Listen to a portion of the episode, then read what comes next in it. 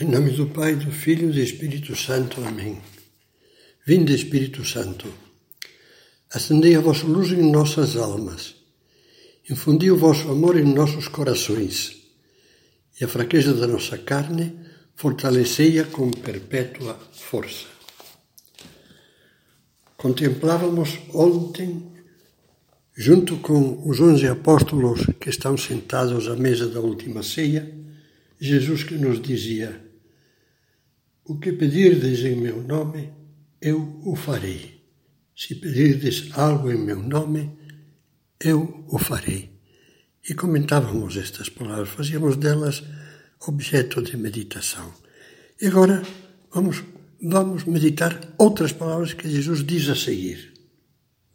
Se me amais, guardareis os meus mandamentos. Quem tem os meus mandamentos e os observa, este é o que me ama.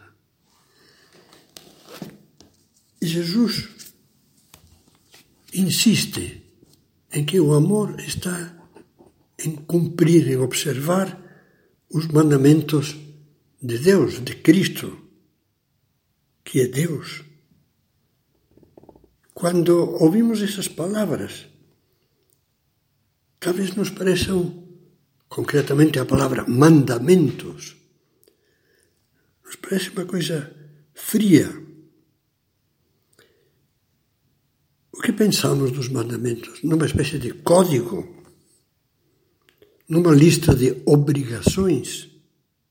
Não.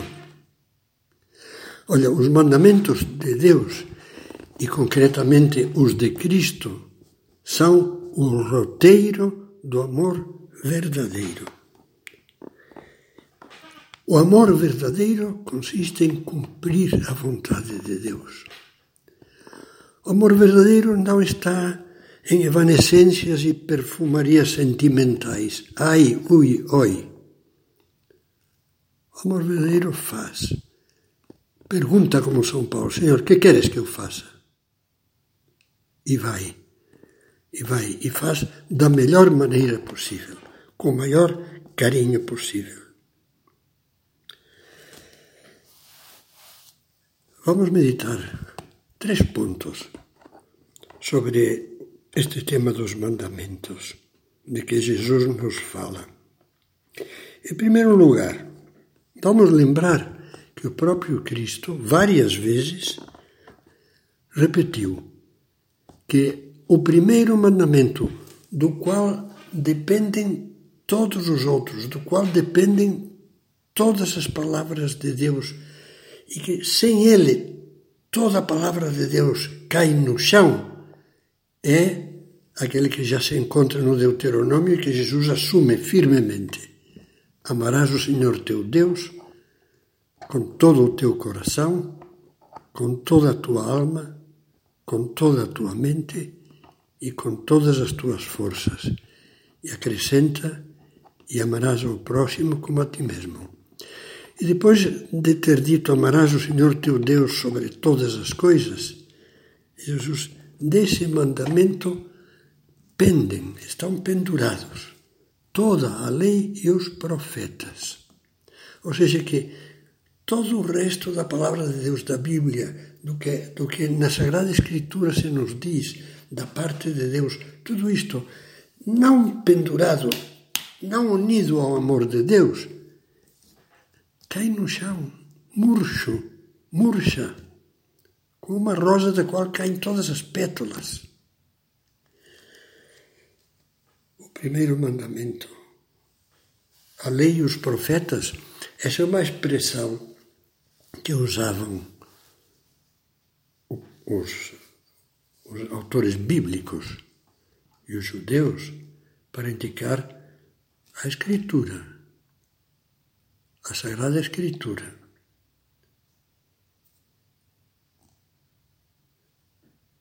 Várias vezes Jesus nos fala desse primeiro mandamento.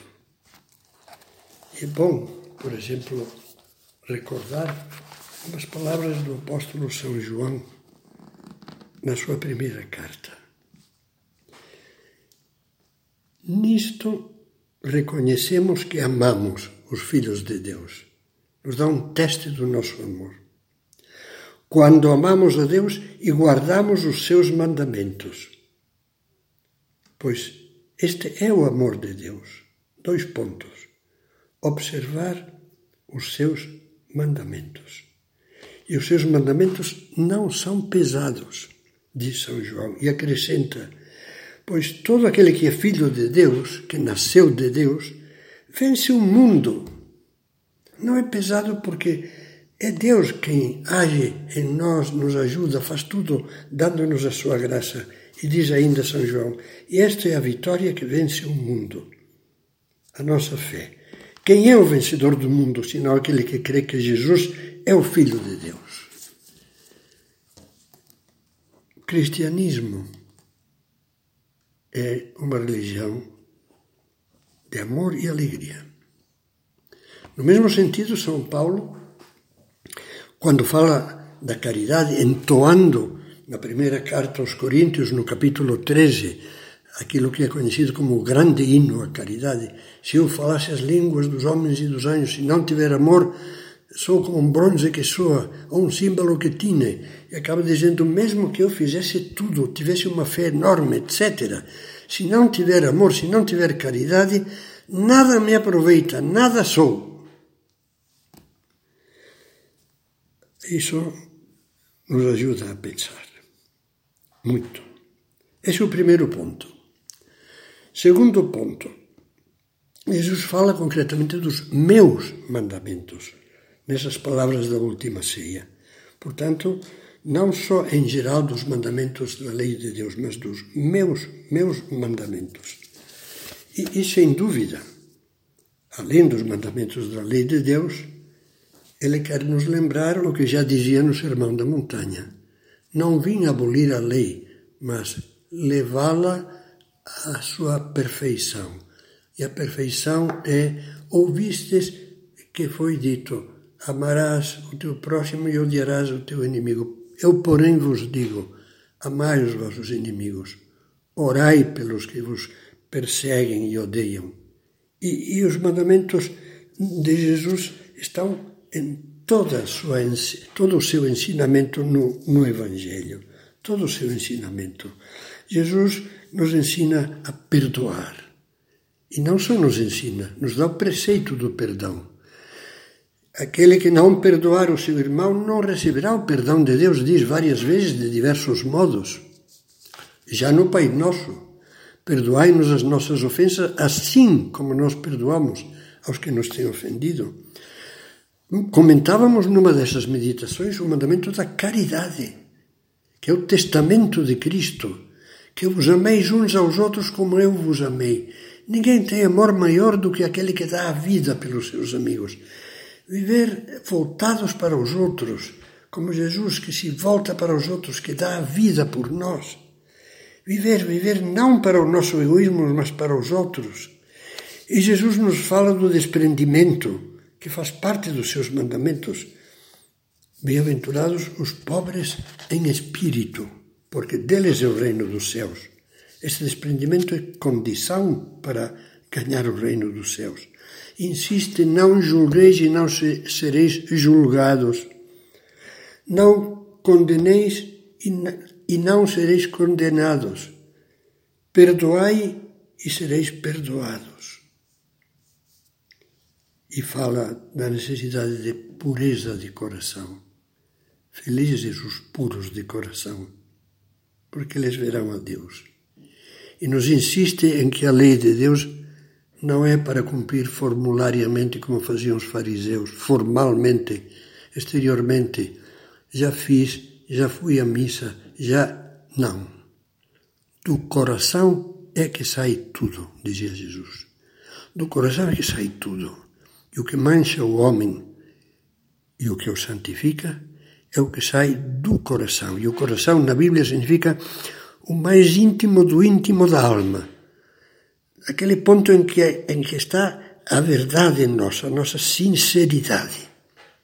Do coração saem as coisas que valem ou as coisas que nos destroçam, que nos fazem cair, que nos jogam no chão.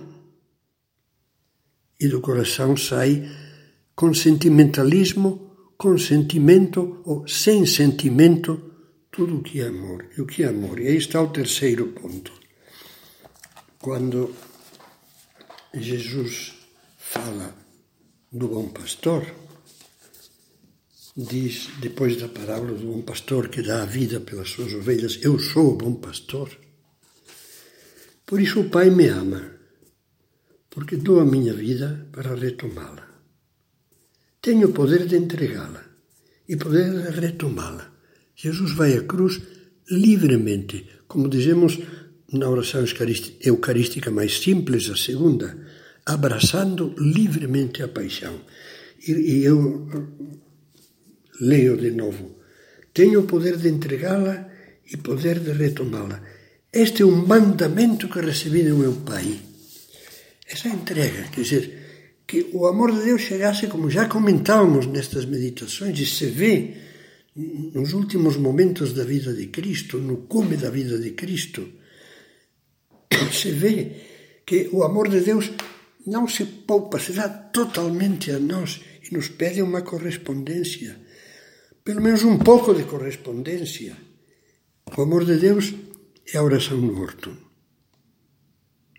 Jesus no horto, agoniado sob o peso dos tormentos indizíveis que viriam daí a pouco, coração de Jesus com medo e angústia ao pensar no peso dos nossos pecados que ele assume como se fossem dele, São Paulo tem uma expressão forte. Jesus se fez pecado para estar em nosso lugar e lavar os nossos pecados, sofrendo ele no seu sacrifício. E o amor é a oração de Jesus no horto, a que você e eu deveríamos fazer tantas vezes. Meu Deus, tu que deste a vida por mim. Não a minha vontade, mas a tua. Não se faça a minha vontade, mas a tua. Eu quero a tua vontade. Na encíclica sobre a caridade, sobre o amor, o Papa Bento XVI descrevia assim essa adesão à vontade de Deus. O nosso querer e a vontade de Deus coincidem cada vez mais. A vontade de Deus deixa de ser para mim uma vontade estranha que me é imposta de fora pelos mandamentos, mas é a minha própria vontade. Eu quero. Cresce então o abandono em Deus e Deus torna-se a nossa alegria. Eu acrescentaria isso umas palavras que o mesmo Papa dirigia aos seminaristas de Roma em 2017, quando falava daquela santa que foi beatificada juntamente com São José Maria Escrivá. Na mesma cerimônia e na mesma data, a santa africana Josefina Barrita, e dizia: quando já era idosa, uma freira idosa, o bispo visitava o seu convento, a sua casa religiosa, e não a conhecia. Viu esta pequena irmã africana já curvada, velhinha, e disse-lhe: Mas o que faz, senhora irmã? Baquita respondeu: Faço o mesmo que Vossa Excelência. O bispo, admirado, respondeu: Mas o quê?